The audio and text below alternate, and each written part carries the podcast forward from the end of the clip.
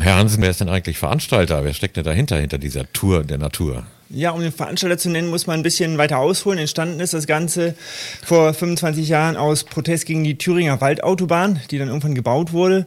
Und so verortet sich unser offizieller Veranstalter eben auch dort. Das ist äh, ein Verein, der in Dresden ansässig ist, ein kleiner Verein. Und dort sind wir eine Untergliederung als Tour de Natur. Mhm, aber Sie waren in den letzten Jahren ja überall in Deutschland unterwegs, nicht?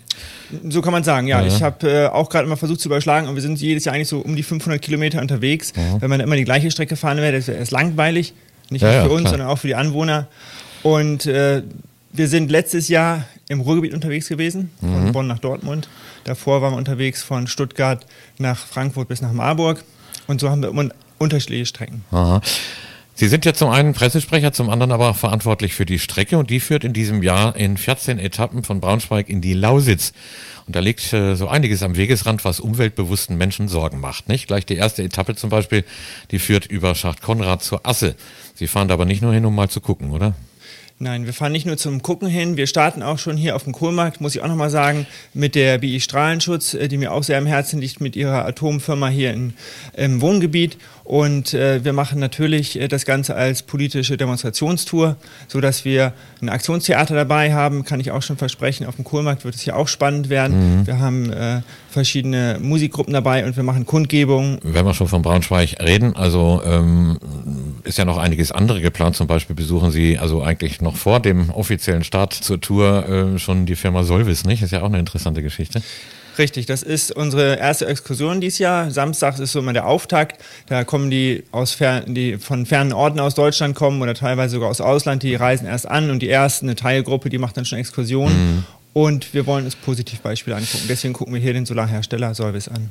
Äh, erste Etappe ist wie gesagt ähm, Schacht Konrad, Asse, Bürgerinitiative Strahlenschutz, also bis in Braunschweig. Äh, das mhm. hängt ja alles, die sind ja auch alle miteinander vernetzt, erfreulicherweise. Aber Atommüll ist nur eins von vielen Themen auf dieser Tour. Andere Stichworte sind zum Beispiel Fracking oder Massentierhaltung, aber auch das Milliardengrab, Großflughafen Berlin-Brandenburg oder die sogenannte Kanzlerautobahn A14. Diese Aufzählung ist bei weitem nicht vollzählig und an jedem einzelnen Etappenziel sind Veranstaltungen mit örtlichen Initiativen geplant. Es hört sich für mich also nach einer logistischen Mammutaufgabe an. Ja, danke erstmal, dass Sie das so erkennen. Das ist es in der Tat. Wir machen das Ganze ehrenamtlich und äh, das bedeutet viel Engagement. Es ist das ganze Jahr über eine Gruppe von zehn Leuten. Es können auch gerne mehr werden, aber meistens sind es um die zehn Leute äh, dabei, äh, sich zu treffen, das zu organisieren, einzelne Strecken durchzuplanen. Die Organisation der Turnhallen wird immer aufwendiger. Ich habe letztes Jahr verstanden, dass man inzwischen Baugenehmigungen braucht, um Isomatten in Turnhallen auszurollen.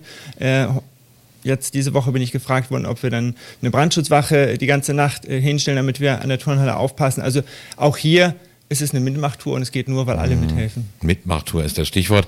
Was äh, diese ähm, logistische Geschichte ja auch äh, so aufwendig macht, ist ähm, eben die Kontakte mit den einzelnen Gruppen vor Ort und so weiter.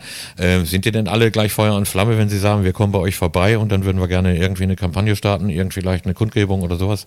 Das ist ganz unterschiedlich. Also wir haben natürlich zum Ziel, dass wir auch gerade kleine Gruppen unterstützen. Kleine Gruppen freuen sich oft, dass sie sagen, Mensch, da kommen äh, 100 Radler, Radlerinnen, und äh, das ist natürlich für die Presse auch äh, was Hübsches zu berichten. Und dann wird eine kleine mhm. Gruppierung, hat dann einen anderen Stellenwert. Das ist auch unser Ziel, die zu unterstützen. Andere Gruppierungen, die sagen, nee, wisst ihr, dieses Jahr haben wir selber schon so viel zu tun.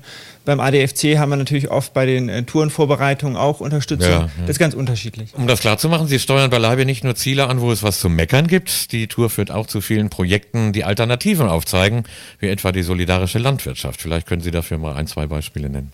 Ja, als äh, Positivbeispiel genau die solidarische Landwirtschaft, um hier einfach anzugucken, was äh, kann man machen, um in einem Rahmen äh, ökologische Lebensmittel zu beziehen, wo es auch fair ist für den Erzeuger, denn bei weitem ist das ja auch in der biologischen Landwirtschaft nicht mehr so einfach, davon heute zu leben. Also gucken wir uns das an, lassen uns davon berichten. Wir äh, gucken uns Lebensgemeinschaften an und äh, steuern einfach auch regenerative Projekte an. Mhm. Wir gucken uns, äh, also Biohöfe ist ein Schwerpunkt, selbstverwaltete Projekte ist auch ein Schwerpunkt, das ist schon seit Anbeginn so. Unterwegs sind dann auch noch diverse Workshops geplant und Aktionscamps, also ein recht umfangreiches Programm. Äh, Workshops finden zum Beispiel am dritten Etappentag in Helmstedt statt, habe ich gelesen, aber das steht das Programm noch nicht so fest, ne? Äh, die Workshops, die werden auch selbst gestaltet. Also wir haben dieses Jahr den Workshop sehr früh gelegt, weil wir hier auch einfach nochmal zum 25-jährigen Bestehen uns selber äh, intensiv um die Gruppe kümmern wollen. Es gibt halt viele, die mehrere Jahre mitradeln. Ja. Ich bin selber auch seit vier Jahren jetzt dabei mit unserer Familie. Und äh, da wächst die Gruppe zusammen. Und dann gibt es natürlich auch viel Austausch und Workshops gibt es auch thematisch, inhaltliche, die werden aber dann meistens spontan organisiert durch die Teilnehmer selber. Abends Aha. gibt es dann Vorträge, kulturelle Beiträge, so haben wir hier einen äh, Beitrag am ersten Tag gleich äh, zur Asse und äh, wir haben dann auch einen Beitrag von einer offenen Heide. Wir protestieren dort gegen das Friedenscamp mhm. und äh, gegen die erste U-Bahn in Sachsen-Anhalt, die dort gebaut wird für militärische Übungszwecke und auch fahren soll. Herr Hansen, kann da eigentlich jeder mitfahren, der will? Ja, das ist gut. Wenn es ihm Spaß macht, wenn es ihr Spaß macht, äh, äh, kann jeder mitfahren. Wir fahren langsam. Es kann jeder spontan dazukommen. Wir freuen uns natürlich auch über die Anmeldung, umso genauer wissen wir, mehr, wer mitkommt. Äh, der Altersdurchschnitt werde ich immer wieder gefragt. Die Jüngsten sind ein Jahr, so Ach, die Eltern sie ziehen mögen oder tragen mögen. Und die Ältesten sind äh, über 70. Ich habe diese Woche noch eine Bekannte getroffen mit 75, die enttäuscht war, weil sie jetzt selber schon auf der Fahrradtour ist, sonst wäre sie auch gerne mitgekommen. Sie haben gerade spontan gesagt, das heißt, man muss nicht die ganze Tour mitmachen, man kann sich auch für einzelne Etappen anschließen oder wie geht Überhaupt das? nicht. Ja. Also ich bin selber letztes Jahr zum ersten Mal die kompletten 14 Tage mitgefahren. Es ist ja für viele dann der Jahresurlaub und äh, am Wochenende kann man mitfahren. Man kann auch eine Teilstrecke am Tag nur mitfahren. Das ist jedem völlig selbst überlassen. Man kann Aha. auch ein Stück mitfahren, sagen, ich gucke mir das erstmal an und entscheidet auf der Tour, wie weit er mit, weiter mitfährt. Gibt es eigentlich nach oben eine Teilnehmergrenze? Ich meine, Sie sagen, also jetzt wird es unübersichtlich und ähm, da spielt ja dann auch wieder das Problem Übernachtung, Verpflegung und so mit rein. Äh, haben Sie da irgendwie eine Obergrenze, wo Sie sagen, so jetzt können wir nicht mehr mitnehmen? Wir waren in der glücklichen Situation, dass wir bisher noch keinen wieder wegschicken mussten und mit den Quartieren ist es so, wir haben halt immer eine gute Mischung, so dass wir Tagesgäste haben, die dann auch nicht auf die Quartiere angewiesen sind, ja. so dass wir in der Regel bei den Übernachtungen dann bei den 80 äh, Übernachtungen sind und äh, tagsüber fahren dann mehr mit. Sie haben es vorhin erwähnt, es sind Turnhallen, die werden da gemietet, nehme ich an, äh, und ausgestattet, ausgerüstet Richtig, mit ja. äh, Matratzenlagern oder ähnlichem und äh, Verpflegung gibt es auch, ne? Ja, erstmal der erste Punkt, die Matratzen, das ist noch wichtig. Es muss jeder sein Gepäck selber mitnehmen. Also die Matratzen, es gibt kein Transportfahrzeug, es gibt auch keinen, der irgendwie Tische oder Stühle ja. hinterherfährt. Also manches Essen oder das meiste Essen wird im Sitzen auf dem Rasen eingenommen. Und Isomatte wird in der Turnhalle ausgerollt oder im Zelt. Wir haben oft die Möglichkeit, dass wir auch vor der Turnhalle eine kleine Fläche zum Zelten haben für mhm. die Naturliebhaber. Die Verpflegung ist bei uns vegan, da haben wir ein Kochkollektiv, äh, die uns äh, bekochen und äh, die halt mit Unterstützung der Gruppe, da ist immer eine Schnibbelgruppe, die fährt dann mittags voraus, die schon mal sportlich durchstarten wollen, die können dann mit vier, fünf Leuten schnibbeln das Gemüse und so können wir die 14 Tage komplett vegan leben und müssen uns selber nicht mühsam um das ganze Kochen kümmern. Also von daher ist organisatorisch die Tour äh, sehr, für die Mitreisenden sehr einfach, weil ja. sie nur mitfahren müssen, sie müssen nicht einen Weg planen, das haben wir organisiert. Essen, Unterkunft ist auch gegeben, also sehr einfach und auch für Geringverdiener wirklich sehr günstig.